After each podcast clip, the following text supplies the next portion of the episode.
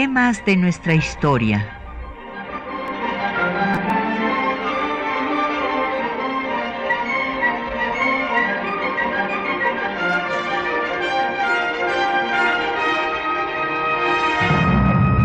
Un espacio que difunde el conocimiento del pasado para comprender nuestro presente.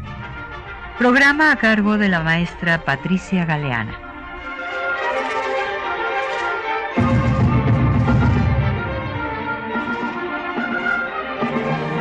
Muy buenos días. Bueno, pues lo primero que quiero externarles en nombre propio y de todo el equipo de temas de nuestra historia, pues es eh, el sentimiento más profundo que tenemos eh, de condolencias para todas las personas que sufrieron la pérdida de algún familiar, de algún ser querido, y o también pues quienes sufrieron pérdidas materiales que están ahora en una situación muy difícil, sin una vivienda, en fin, pues eh, toda nuestra solidaridad para con ustedes. Y bueno, también eh, expresarles que como dicen todas las expertos en cuestiones pues de traumas, de pérdidas de este tipo que hemos sufrido ahora en la ciudad y en varios estados de la República, tenemos que seguir pues eh, con las actividades culturales porque precisamente para eh, la salud emocional tanto de los niños como de todas las personas, pues eh, el volver a escuchar algunos otros temas, música, en fin, pues ayuda para superar pues estas crisis. Entonces, pues ya regresamos a nuestro programa habitual de temas de nuestra historia y en este septiembre, que ha sido un septiembre pues enlutado por segunda ocasión, eh, pues eh, vamos a recordar ahora a las mujeres que hace pues dos, más de 200 años lucharon por la independencia de nuestro país. Entonces el tema de hoy es las mujeres insurgentes y para nuestros radioescuchas tenemos publicaciones de una obra muy interesante, inclusive desde su portada. Estoy segura que su portada les va a gustar mucho porque es con una, eh, un dibujo de mujeres insurgentes justo eh, de la época y eh, la obra contiene los ensayos que lograron triunfar en un concurso nacional que organizó eh, la Cámara de Senadores.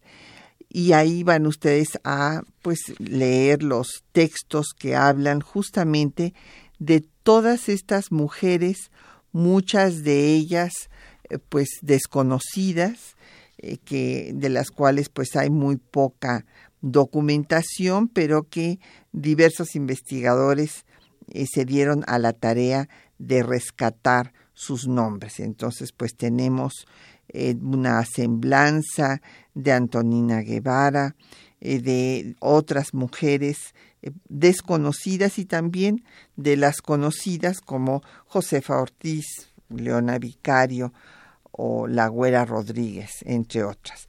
Llámenos, tenemos a su disposición 10 ejemplares de este libro de mujeres insurgentes y también tenemos los catálogos del Museo de la Mujer, eh, recuerden ustedes que el Museo de la Mujer es un museo universitario que está en el centro en eh, la calle de Bolivia número 17 y ahí pueden ustedes ver un recorrido por la historia de México a través del quehacer de sus mujeres.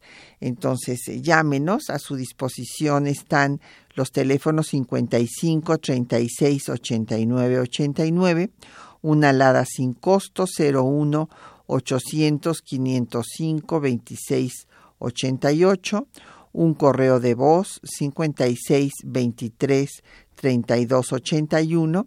En el correo electrónico nos puede usted mandar un mensaje en temas de nuestra historia arroba yahoo.com.mx. En Twitter estamos en arroba temas historia, en Facebook en temas de nuestra historia UNAM y el programa queda en línea en el www.radio.unam.mx. Bueno, pues entremos en materia. Evidentemente en toda revolución, eh, revolución eh, popular como fue la insurgencia de México, eh, va a haber una participación de todos los sectores de la población. Esto incluye a las mujeres, desde luego, e incluso a los niños. Hay que recordar que cuando Hidalgo llega a Celaya, él mismo dice que lo siguen 50 mil almas. Y bueno, pues en estas almas estaban desde luego eh, también las mujeres que participaron activamente. Eh, las mujeres, eh, pues ciertamente tenían a su, a su trabajo el cuidado, el cuidado de toda la tropa, tanto de alimentarla como de curar las heridas, también de enterrar a los muertos, pero hacían otras labores, servían de correos, de espías y hubo algunas también que tomaron las armas para eh, luchar eh, por la independencia de nuestro país. Y también lamentablemente fueron botines. Muchas veces eran pues apresadas para obligar a los insurgentes a dejar eh, las armas eran violadas, eh, pues ejecutadas, encarceladas. Y bueno, hay muchas mujeres cuyos nombres se han rescatado hasta muy recientemente, porque eh, es interesante destacar que del movimiento insurgente lo que se tomó siempre fueron los nombres de las mujeres de élite que se pasaron al lado de la insurgencia pero no se mencionaba a todas las mujeres eh, de los eh, diferentes grupos de la población que también habían participado. A diferencia de lo que pasa con la revolución social y política del inicio del siglo XX, que va a tener pues siempre en el imaginario colectivo el recuerdo de las soldaderas, pero se olvida el de las maestras normalistas, por ejemplo, que tuvieron un papel muy relevante en todo el proceso revolucionario. Bueno, pues aquí de la independencia, de la insurgencia en este mes de la patria que está concluyendo, se recuerda a mujeres como Josefa Ortiz, como Leona Vicario, eh, como La Güera Rodríguez, o también Mariana Rodríguez del Toro, Gertrudis Bocanegra, Manuela Molina o Manuela Rojas o otra Manuela, hay tres Manuelas importantes mencionadas, Manuela Rafaela López, la madre de los hermanos López Rayón, eh, los rayones, como les decían.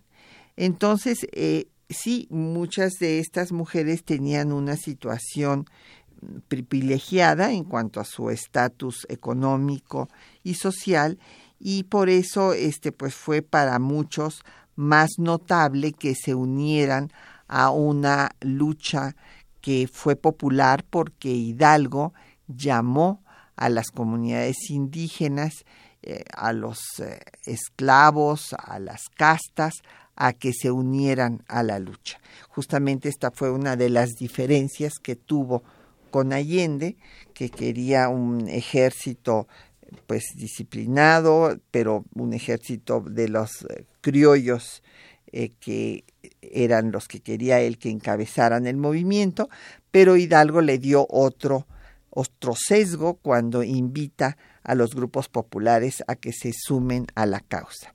Entonces veamos la primera de estas mujeres, que fue Josefa Ortiz. Hay que recordar que ella fue de las alumnas de un colegio que tuvo una gran importancia desde el, se fundó en el siglo XVIII y era el Colegio de las Vizcaínas. Y tuvo una gran importancia y significación porque fue el primer colegio que no dependía de la iglesia, sino que era un colegio eh, secular. Desde luego esto no quería decir que nos enseñara religión, pero no era un colegio eclesiástico. Este colegio de las Vizcaínas sigue eh, funcionando hasta la fecha, ya fundamentalmente para actividades culturales, pero ahí fue donde estudió Josefa y donde conoció a Miguel Domínguez. Eh, como ustedes recordarán, bueno, siempre se habla de los corregidores, los corregidores de Querétaro, porque en efecto Miguel Domínguez fue corregidor de Querétaro, pero es importante destacar que era un hombre de ideas avanzadas también, que había estudiado con Hidalgo en el Colegio de San Nicolás, allá en Morelia, de donde nació ahí en la antigua Valladolid, había nacido Josefa también, y eh, Miguel Domínguez se opuso a la consolidación de vales reales, que es este proceso por medio del cual la corona española, que necesitaba recursos, obligaba a que los préstamos que se habían, estos vales que se les había otorgado, los hicieran efectivos y dieran los recursos que en ese momento necesitaba la corona. Entonces Miguel Domínguez hace una serie de documentos eh, oponiéndose a estas medidas de la corona española. Y hay que recordar que justo en Valladolid hubo una conspiración para pues plantear la necesidad de que hubiera un movimiento autonomista a partir de los acontecimientos en España, cuando en 1808, recordarán ustedes, había una crisis en la corona española, porque eh, resulta que eh, los eh, jóvenes, los nobles aristócratas españoles, no querían al rey Carlos IV porque tenía un ministro que era Godoy, eh, Manuel Godoy de extracción modesta, había sido guardia y pues se había convertido después en ministro y era un hombre de ideas liberales que eh, desde luego afectaba con sus decisiones a las clases altas españolas. Y por esta razón no querían a, Carlos IV y, idearon un motín en Aranjuez, que es donde está la casa de veraneo de los, eh, de los reyes españoles, para que Carlos IV abdicara en favor de su hijo Fernando VII. Y en esta situación crítica estaba la corona española cuando viene el paso de las tropas francesas por territorio español, en vista de un tratado que había, que era el Tratado de Fontainebleau, por medio del cual España y Francia eran aliados en ese momento, y eh, se acordarán que en Francia estaba Napoleón I que quería someter a los portugueses al bloqueo que había eh, decretado en contra de Inglaterra.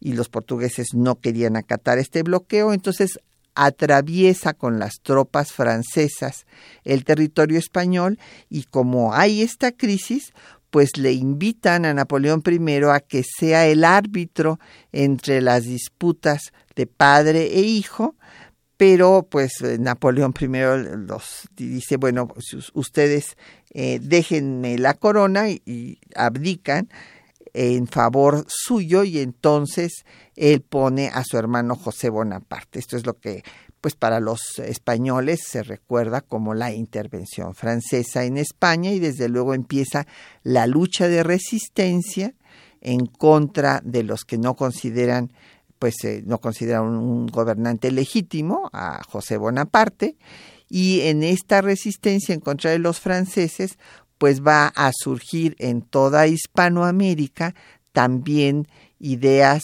independentistas. Por una parte, quieren formar sus juntas para pues tomar sus propias decisiones en tanto regresan los reyes legítimos, pero de ahí pues se pasa al movimiento ya independentista.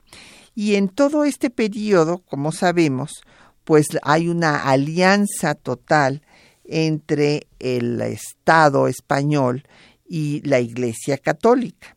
Y esto es lo que vamos a escuchar en la canción eh, del disco de las canciones de la Revolución de Independencia, editado precisamente por nuestro radio UNAM, que se llama Canciones de la Revolución de Independencia, la Resistencia Popular, y en esta ocasión vamos a oír al pasar por el puente, donde verán ustedes pues la fuerza del clero en todos aspectos, hasta para eh, obligar a una, bueno, decirle a una, una madre, a una hija, que pues deje que la pellizque el señor cura. Fíjense en la letra.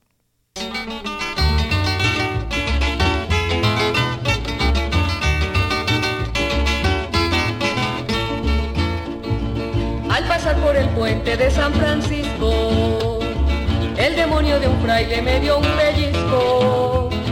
Y mi madre me dice con gran paciencia, deja que te pellizque su reverencia.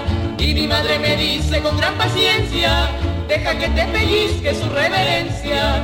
150 reales daba una viuda, solo por la sotana de cierto cura, de cierto cura. Solo por la sotana de cierto cura, de cierto cura. El cura le responde con gran contento que no da la sotana si él no va adentro, si él no va adentro. Que él no da la sotana si él no va adentro, si él no va adentro.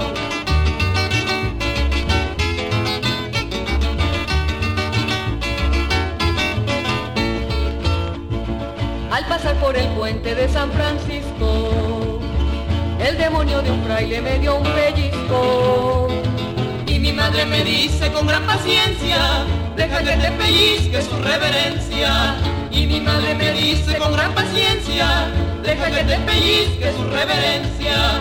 150 reales daba una viuda, solo por la sotana de cierto cura, de cierto cura.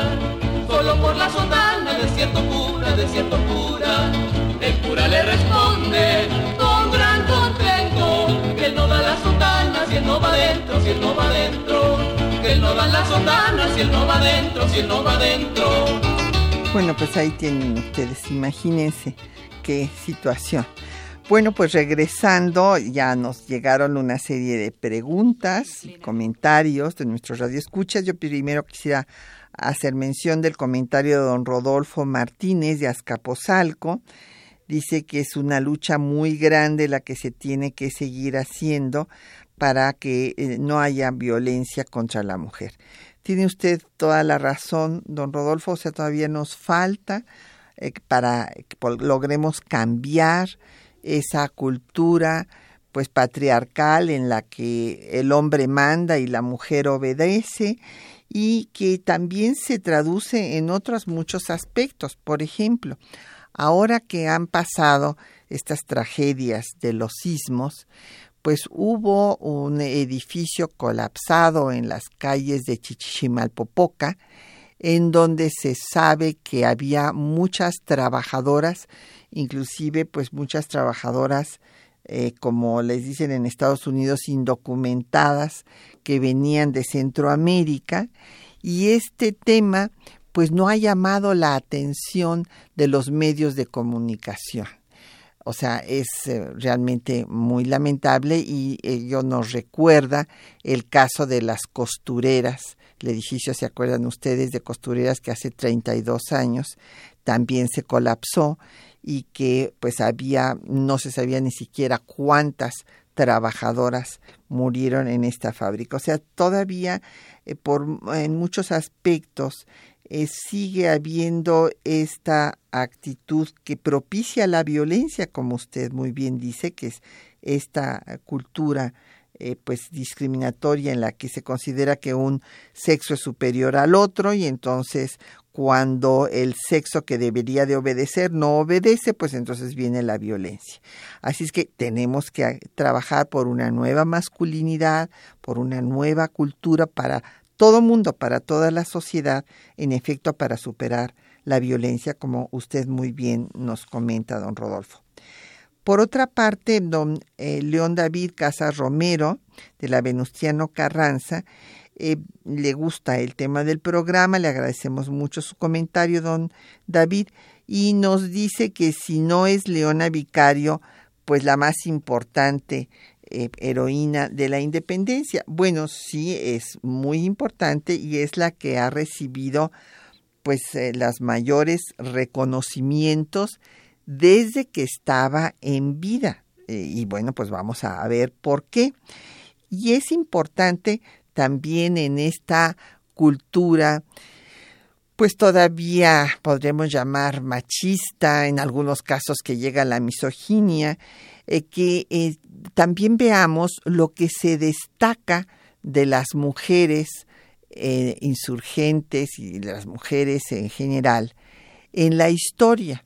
Por ejemplo, de doña Josefa, lo que se recuerda es que pues la encerró su marido para que no saliera a avisarles a los insurgentes y la fueran también a aprender a ella y que entonces ella con un eh, dio unos zapatazos para que la escucharan y mandó avisar a, al cura Hidalgo que lo iban a aprender y gracias a esto pues pudo dar el grito de independencia. En efecto, este es un hecho muy importante.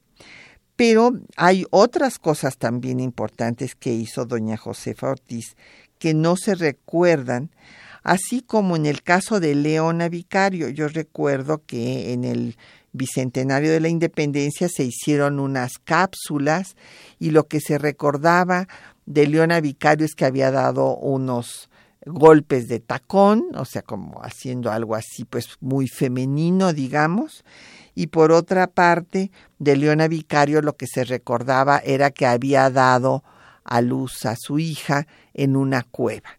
Y bueno, eh, cuando yo oía esto decía seguramente todas las mujeres eh, de las zonas rurales que oigan esto digan, bueno, pues yo también me tocó parir cuando iba caminando en la milpa.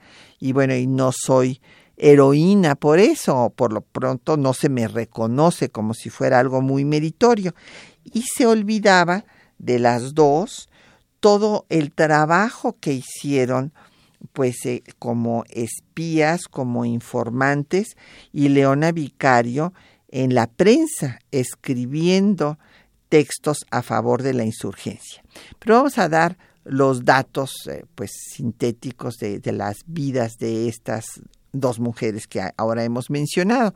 De doña Josefa Ortiz ya comenté que estudió en el Colegio de las Vizcaínas, que casó con Miguel Domínguez, que era este hombre ya de ideas liberales que se había opuesto a la corona española en la consolidación de, de vales reales, compañero de Hidalgo, y doña Josefa fue una activista insurgente a grado tal que el eclesiástico José Mariano Beristain y Sousa la denunció con el virrey porque decía que lo había querido seducir a él mismo, que su activismo, no lo dijo en esas palabras, pero era la idea, su activismo era tal que al mismo eclesiástico muy renombrado en, aquel momento, Beristain y Sousa, lo había tratado de seducir, que quiere decir no seducir eh, conquista sexual, sino seducirlo intelectualmente,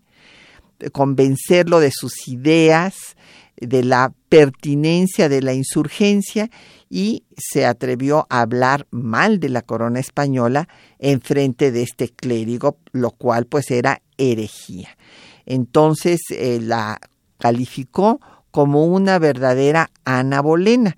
Recordarán ustedes Ana Bolena, la, esposa eh, de Enrique VIII, rey de Inglaterra, que eh, fue una mujer de ideas heterodoxas para la Iglesia Católica y eh, por eso la llamó así, la llamó Beristain a Josefa Ortiz una Ana Bolena.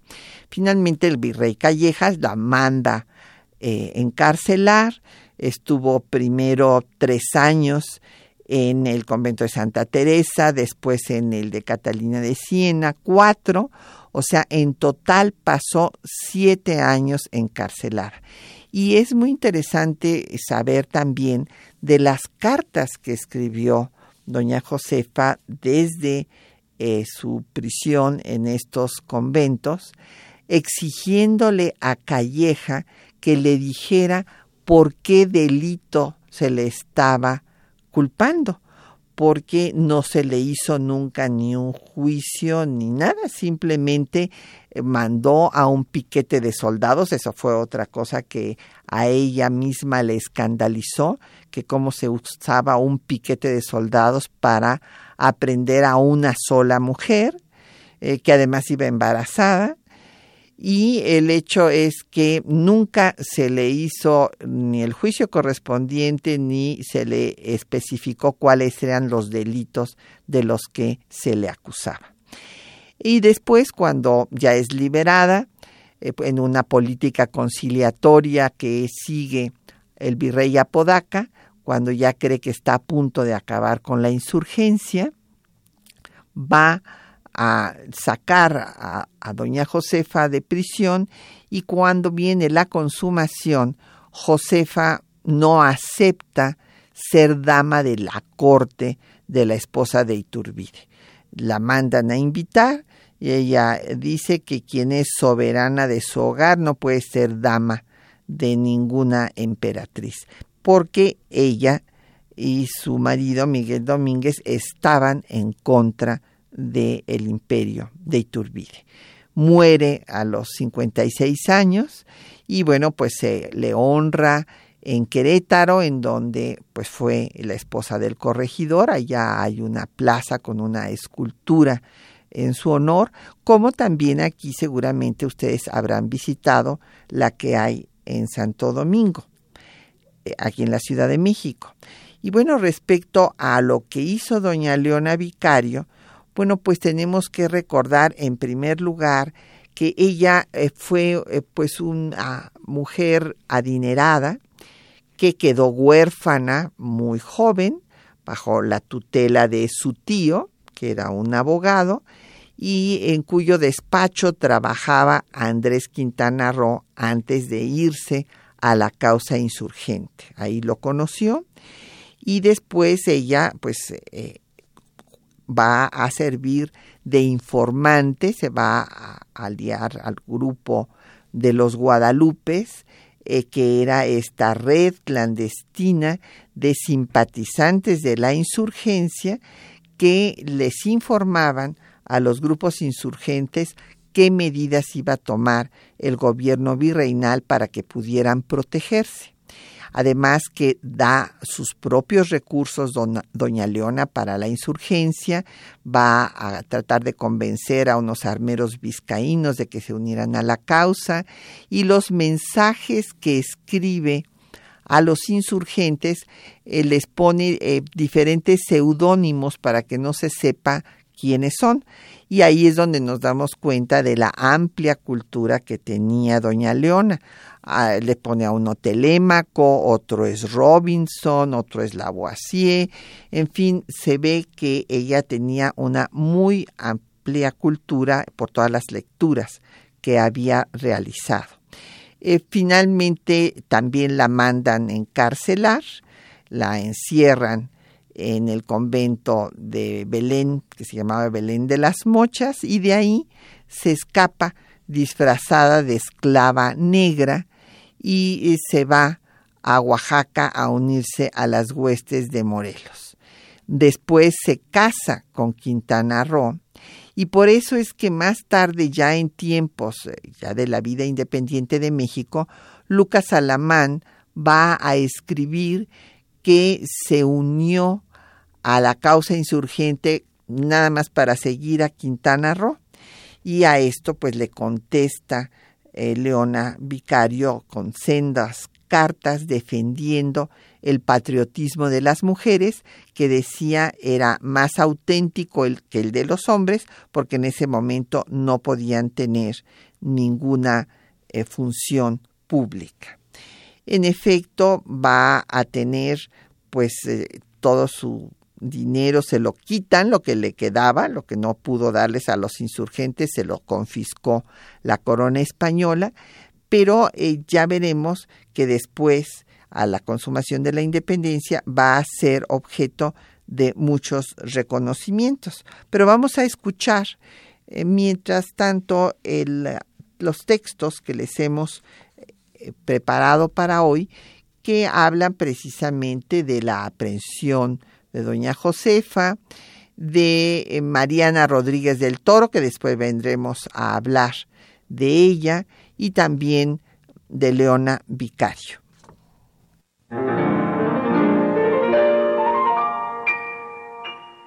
La historia de las mujeres en México y en el mundo fue una historia olvidada, hasta que en la segunda mitad del siglo pasado, la doctrina social del feminismo buscó que la mujer fuera reconocida como sujeto de la historia.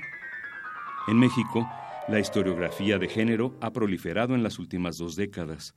No obstante, algunas mujeres lograron trascender desde su propia época en un mundo de hombres. En la lucha por la independencia destacan los nombres de Josefa Ortiz, Leona Vicario, Mariana Rodríguez del Toro y Gertrudis Bocanegra, o de María Ignacia Rodríguez de Velasco y Osorio Barba, conocida como La Güera Rodríguez, sin embargo, es escasa la documentación de su participación y hay miles de mujeres cuyos nombres se perdieron en el anonimato. Escuchemos a continuación algunos de sus escritos que dan cuenta de sus acciones. Josefa Ortiz logró avisar a los insurgentes que iban a ser aprehendidos. Por sus actividades insurgentes fue encarcelada en varias ocasiones. El virrey Félix María Calleja comisionó al coronel Cristóbal Ordóñez para el arresto de doña Josefa. Separada de sus doce hijos por la tropa realista, fue conducida a la Ciudad de México, lo que la llevó a declarar Tantos soldados para custodiar a una pobre mujer, pero yo con mi sangre les formaré un patrimonio a mis hijos. Ante la captura de Miguel Hidalgo y los demás líderes insurgentes en las norias de Acatita de Baján, Coahuila, el 17 de enero de 1811, Mariana Rodríguez del Toro preguntó indignada. ¿Qué es esto, señores? Pues que no hay hombres en la América más que los generales que han caído prisioneros. Avergonzados, los que la escuchaban de que una señora les diera ejemplo de valor que ellos no tenían, le preguntaron confusos los contertulios. Pues, ¿qué podemos hacer? Mariana respondió. Liberar a los prisioneros. Los compañeros preguntaron cuál era la alternativa, y Rodríguez volvió a responder. Muy sencillamente, cogiendo aquí al virrey y ahorcándolo. Lucas Alamán intentó minimizar las actividades insurgentes de Leona, afirmando que, al igual que otras mujeres, no había sido movida por un verdadero patriotismo, sino por amor a su pareja. Indignada, Leona Vicario se defendió en varias cartas publicadas en El Federalista. Quiero desmentir la impostura de que mi patriotismo tuvo por origen el amor, que abandoné mi casa por seguir a un amante, cuando todo México supo que mi fuga fue de una prisión, y que ésta no la originó el amor, sino el haberme apresado a un correo que mandaba yo a los antiguos patriotas. Confiese usted, señor Alamán, que no solo el amor es el móvil de las acciones de las mujeres, que ellas son capaces de todos los entusiasmos y que los deseos de la gloria, de la libertad, de la patria no les son unos sentimientos extraños, antes bien, suelen obrar en ellas con más vigor, como que siempre los sacrificios de las mujeres son más desinteresados, y parece que no buscan más recompensa de ellos que la que sean aceptados. Por lo que a mí toca, sé decir que mis acciones y opiniones han sido siempre muy libres, Nadie ha influido absolutamente en ellas, y en este punto he obrado con total independencia, y sin atender a las opiniones que han tenido las personas que ha estimado. Me persuado que así serán todas las mujeres, exceptuando a las muy estúpidas y a las que por efecto de su educación hayan contraído un hábito servil. Por su parte, Gertrudis Bocanegra fue fusilada en 1818 por los realistas. Y María Ignacia Rodríguez de Velasco y Osorio Barba, la güera Rodríguez, fue partidaria de Miguel Hidalgo y amiga de Agustín de Iturbide. Las mujeres participaron activamente, no solo acompañando y cuidando a los hombres, alimentándolos y curándolos, sino como espías y correos. Hubo quienes tomaron las armas y también fueron botín de guerra, violadas, encarceladas o ejecutadas para someter a los insurgentes.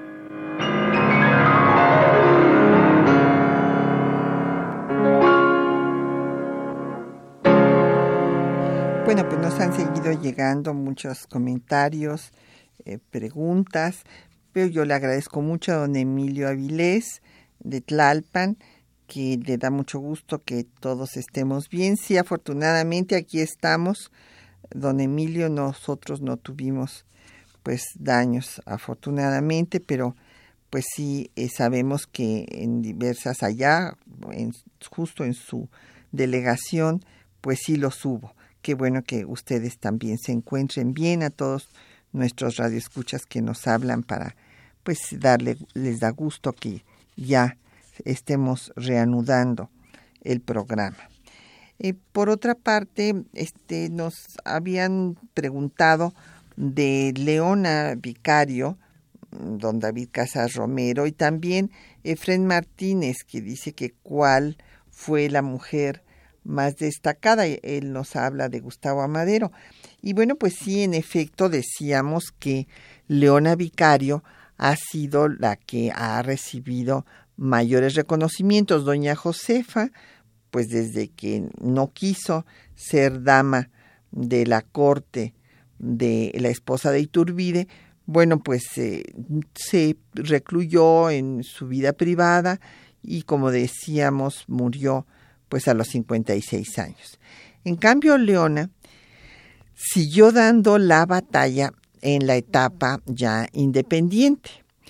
Eh, tanto ella como eh, don Andrés Quintana Roo fueron enemigos pues de las líderes de ideas conservadoras, como el caso de Anastasio Bustamante, que como ustedes recordarán, Anastasio Bustamante fue el que con su ministro de guerra, Facio, eh, mandaron eh, pues a poner una celada a Vicente Guerrero y finalmente lo ejecutaron.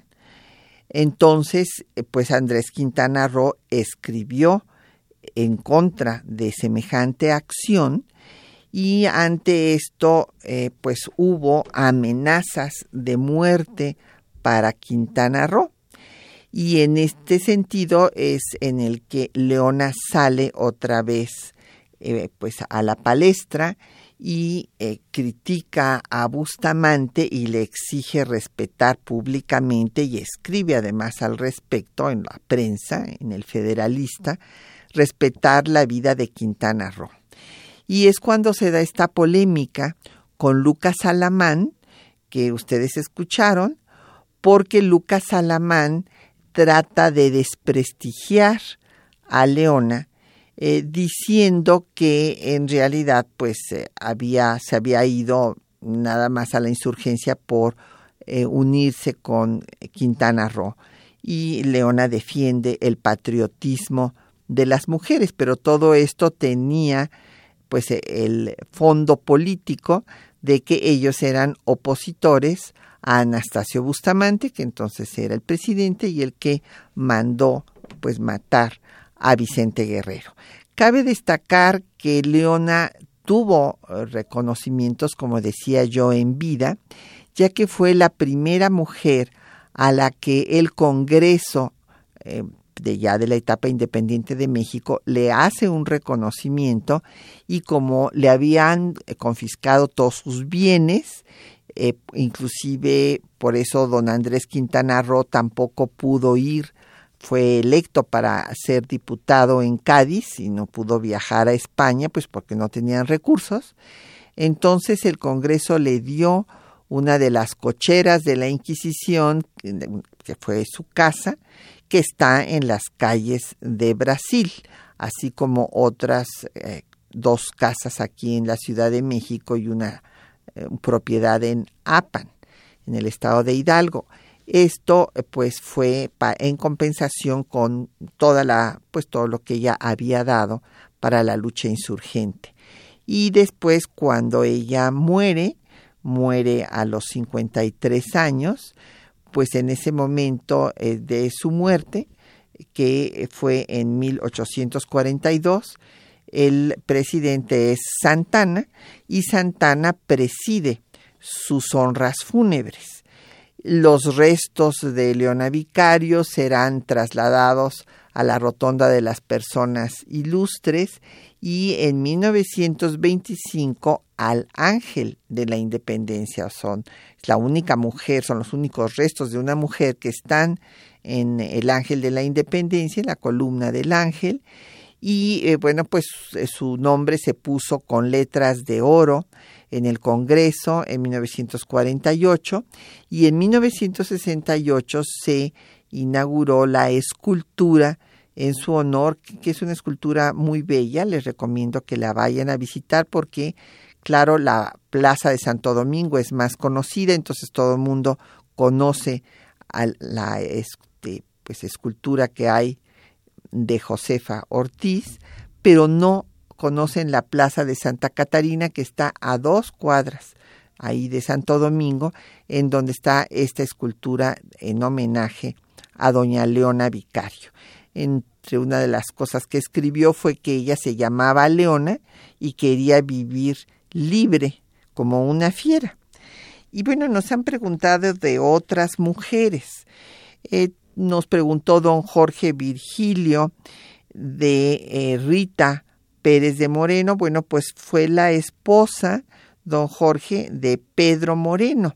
Eh, Pedro Moreno, pues era un comerciante de Lagos, hacendado, eh, también que luchó por la insurgencia, eh, fue él, él, apoyó y se unió al ejército libertador, fue el insurgente que le dio acogida al ejército libertador, auxiliador de la independencia de México, que encabezó Javier Mina, y bueno, pues su esposo de doña Rita, Pedro Moreno, murió en el fuerte del sombrero. Y eh, don José Alfredo Cid nos pregunta por Antonia Nava, eh, si en efecto le decían la generala, y bueno, pues ella mandó a todos sus hijos, cuatro hijos, a que lucharan en la insurgencia y justamente en el libro que damos hoy, eh, que espero que se lo gane don José Alfredo Cid, está un ensayo dedicado a doña Antonia Nava. Y eh, bueno, habíamos mencionado y en, las, eh, en la cápsula escucharon ustedes a Mariana Rodríguez del Toro, que fue otra mujer insurgente que apoyó a la lucha junto con su esposo, Manuel Azarín, y que quería, como escucharon en los textos, aprender al virrey y primero quería que se le canjeara por Miguel Hidalgo. Este acontecimiento sucede cuando tiene lugar la aprehensión de Miguel Hidalgo y tanto ella, doña Mariana Rodríguez del Toro, como su esposo Manuel Azarín son apresados y van a estar encarcelados durante 10 años. Y hay otras mujeres interesantes en otras partes del país, como por ejemplo Gertrudis Bocanegra, que ella nació en Pátzcuaro, y su esposo y su hijo mueren en la lucha insurgente al lado de Hidalgo, y después ella fue ejecutada por no revelar la información que tenía sobre los insurgentes. O doña María Manuela Molina, que le decían la Barragana, ella era de Tasco y comandaba a un grupo de 60 eh, indígenas eh, con los que se unió a la lucha. También hay otras mujeres como Manuela Rojas, esposa de Abasolo, que no tenía simpatía por la insurgencia y que pues va a lograr que cuando prenden a los primeros insurgentes, a su esposo Abasolo, por las influencias que ella tenía, no lo ejecutan y lo mandan eh, prisionero a España y ella se va allá y allá morirá con él. Vamos a escuchar otra canción de tiempos de la insurgencia. Ahora vamos a escuchar del disco Poetas, Musas y otros héroes, Rema, Nanita, Rema. Rema, Nanita, Rema, y rema y vamos remando, ya los gachupines vienen y los vamos avanzando. Los gachupas quieren sangre, matar a nuestra nación. La verdad que si se meten, los haremos chicharrón. Rema, rema, guarecita, rema para San Miguel. Ya se reventó la reata, con que otra la lazaré. Ellos son muy poderosos en armas y en munición. Nosotros tenemos piedras y muchísimo calzón. Rema, nanita, rema, y rema y vamos remando. Ya los gachupines vienen y los vamos avanzando. Aquí en Cuautla venceremos, pues peleamos con afán. Por eso los gachupines tienen ganas de volar. Rema, rema, guarecita, rema para San Miguel. Ya se reventó la reata, con que otra la lazaré. Por un cabo doy dos reales, por un sargentón tostón, por mi general Morelos, doy todo mi corazón. Rema, nanita, rema, y rema y vamos remando. Ya los gachupines vienen y los vamos avanzando. Bueno, pues ahí tienen ustedes, es de mis predilectas esta canción de Rema, Nanita Rema, en la interpretación de Guillermo Zapata, eh, de este álbum México a través de sus canciones. Y nos han seguido llegando muchas preguntas y comentarios. Don José Alfredo Cid eh, recuerda por Twitter a doña María Tomasa Esteves, que pues fue comisionada para seducir a la tropa realista y que fue fusilada en Salamanca en 1814. Tiene usted mucha razón. Gracias por comentarlo, don José Alfredo. Eh, Jorge Morán Guzmán, de la Gustavo Amadero, eh, dice que eh, admira a Gertrudes Bocanegra y que, que bueno, pues que hay que aprender historia. Así es, eh, la historia nos, nos da luces pues para saber de dónde venimos y también hacia dónde nos podemos dirigir.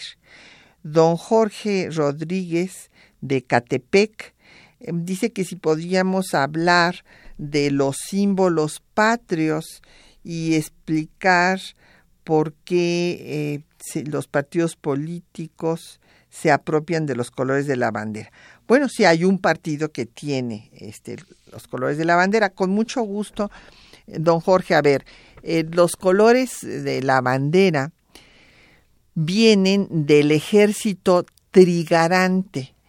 Eh, este pues ejército que va a conformar Iturbide en este proceso pues que surge originalmente como un proceso contrarrevolucionario, porque aunque hay colegas historiadores que dicen que no se llevaron a cabo las juntas de la profesa, la verdad, y bueno, pues esto no es irrefutable, es que toda la alta clerecía condenó a la insurgencia, excomulgó no solo a Hidalgo, sino a todos los insurgentes y al movimiento en sí, y todavía tres papas después de que se consumó la independencia, siguieron sin reconocer la independencia de México y exigiendo que los mexicanos fueran leales al rey de España. Entonces fue hasta 1836 cuando ya Gregorio XVI reconoce la independencia junto con España, que lo va a hacer inmediatamente. ¿Por qué? Pues porque eran aliados.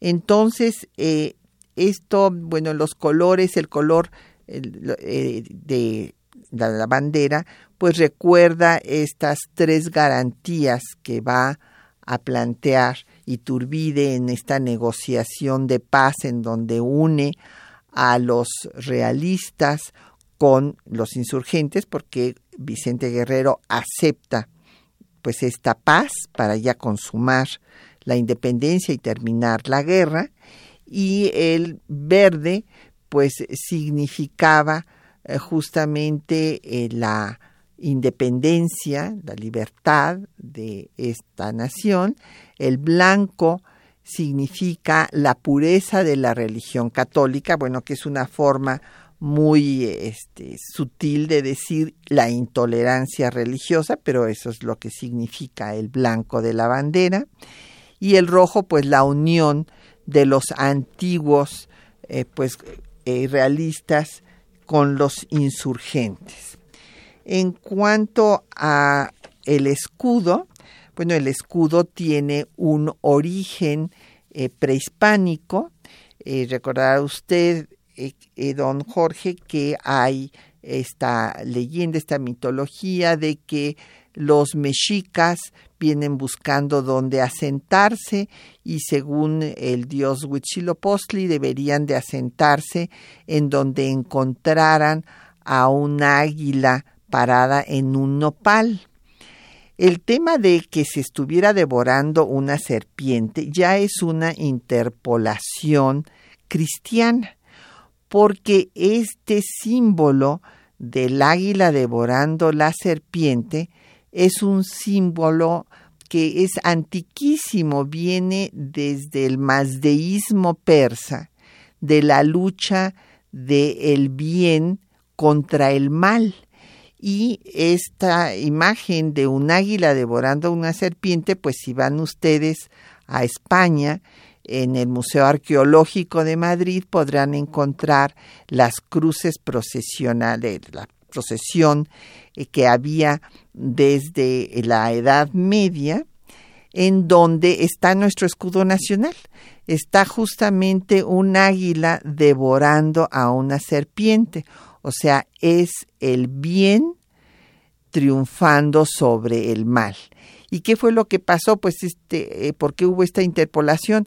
Bueno, porque resulta que don Diego Durán, cuando vio que un tlacuilo indígena, un dibujante indígena, pintaba cómo se había fundado Tenochtitlan, México Tenochtitlan, donde estaba un águila parada en un nopal. El, el águila tenía un símbolo en el pico, pero era el símbolo de que estaba hablando y que estaba diciendo que ahí era un glifo, pues, que ahí se debería de fundar este, la, la, ciudad y eh, don Diego Durán lo interpretó, lo vinculó luego, luego con el símbolo cristiano del bien derrotando al mal. Y entonces, pues es este nuestro esta pues este sincretismo que se da entre la cultura prehispánica y las creencias cristianas, pues está representado ahí en el escudo nacional, que es otro de nuestros símbolos. Y bueno, pues eh, ya del, del himno nacional, pues hablaremos en otra ocasión, porque bueno, pues es un himno de origen santanista, en un concurso que se hizo cuando Santana era el presidente y que pues se le ha quitado las estrofas, pues las estrofas que hablaban del héroe de Zempoala, que hablaban a favor de, de Santana, pero pues todavía sigue siendo el himno, el himno guerrero era un himno de un canto de guerra porque eh, pues se va a dar después de la guerra de conquista territorial, la invasión eh, que tiene, eh, que hacen los Estados Unidos para quitarle al país la mitad de su territorio. Y entonces por eso es un, es un himno de guerra. Eh, por eso en cada hijo un guerrero te, dio, un soldado te dio. Y también es un canto en el cual, bueno, pues todavía no está el Estado laico porque bueno, pues somos un Estado laico y nuestro himno pues habla de Dios. Eh, entonces, pues es que es otro, otro de los símbolos, pero pues es un símbolo que viene de la época santanista. Y bueno, nos habían preguntado también de, déjeme ver qué otra pregunta me quedó pendiente. Alguien nos preguntó sobre Benita Galeana, sí fue don Javier Guerra. Bueno, Benita eh, Galeana es eh, de otra época totalmente ya ella, imagínense, murió en 1995, entonces pues fue una escritora feminista, sufragista, militante del Partido Comunista Mexicano, promotora del sindicalismo, que luchó desde por el voto de las mujeres, por el aborto, por todos los derechos de las mujeres y fue miembro del Frente Único pro derechos de la mujer. Eh, también eh, nos han llegado pues muchas felicitaciones que les agradezco, que les ha gustado el programa. Arturo Báez Hernández de la Benito Juárez, Lilia Colín Estrada de Naucalpan, Martín Catalán de Netzahualcoyot, Arzadevi por Twitter, muchos saludos. Eh, lo mismo que José Hernández de la Benito Juárez, y, eh, Josefina Cruz de Huizquilucan, también Lucrecia Espinosa eh, de Benito Juárez, que quiere que le dediquemos otro programa a los niños héroes, con mucho gusto. También nos llamó Arturo Montaño Escamilla de Pachuca, muchas gracias por su llamada. Raúl Horta de Miguel Hidalgo, Edgar Cavazos nos mandó un tweet, Cavazos Romo. Muchas gracias por sus saludos. También don Fernando Barrera, también otro tweet, muchas gracias. Carlos Mendoza e Ismael, los, ellos por Twitter nos mandaron mensajes. Muchísimas gracias a todos por su atención. Y nos faltó hablar de una mujer muy interesante, que en fin, nada más diremos dos palabras ya para, ya no se nos acabó el tiempo, que es la Güera Rodríguez, doña María Ignacia Rodríguez de Velasco Osorio y Barba, que fue inmortalizada por una novela que escribió Artemio del Valle Arispe. Y bueno, pues María Ignacia fue una mujer muy inteligente y también muy bella, según Alejandro de Humboldt era la mujer más bella que había conocido y miren que Humboldt había viajado por todo el mundo. Ella nació también en la Ciudad de México y tuvo tres maridos. Fue una eh, mujer que primero estuvo a punto de que la matara su primer marido, un Villamil, eh, que, con el que tuvo cuatro hijos. Después se casó con otro señor Briones, que los dos se murieron, tanto Villamil y Briones, y entonces ella fue una viuda feliz. Hay una texto por ahí, recordarán que este, decía que la eh, situación la más eh, eh, deseada por las mujeres, sobre todo, claro, las mujeres que tienen una pareja que las maltrata, pues es ser viudas. Entonces ella fue viuda dos veces y en el ínterin pues era muy eh, liberal para la época porque pues tenía reuniones literarias en su casa, conoció a Simón Bolívar y después fue novia de Iturbide y déjenme decirles que Iturbide cambió el curso de la, del ejército trigarante a la entrada de la Ciudad de México para ir a rendirle homenaje a la Güera Rodríguez que eh, tuvo también influencia en que él mismo fuera designado para eh, esta empresa de la alta clerecía eh, que primero pretendía que no se estableciera la constitución liberal de Cádiz y que después Iturbide aprovechó para consumar la independencia y coronarse emperador de México. Bueno, pues ya nos vamos. Le agradecemos a todos nuestros compañeros que hacen posible este programa, Juan Stack y María Sandoval, en la lectura de los textos, en la producción del programa Quetzalín Becerril, en el control de audio Socorro Montes, en los teléfonos estuvo Erlinda Franco con el apoyo de don Felipe Guerra y Patricia Galeana se despide de ustedes hasta dentro de ocho días.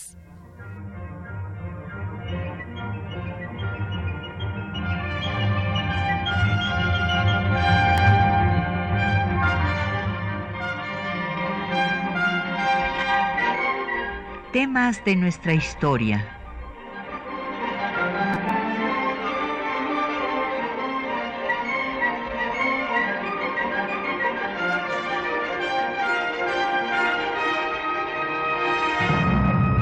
Un espacio que difunde el conocimiento del pasado para comprender nuestro presente. Programa a cargo de la maestra Patricia Galeana.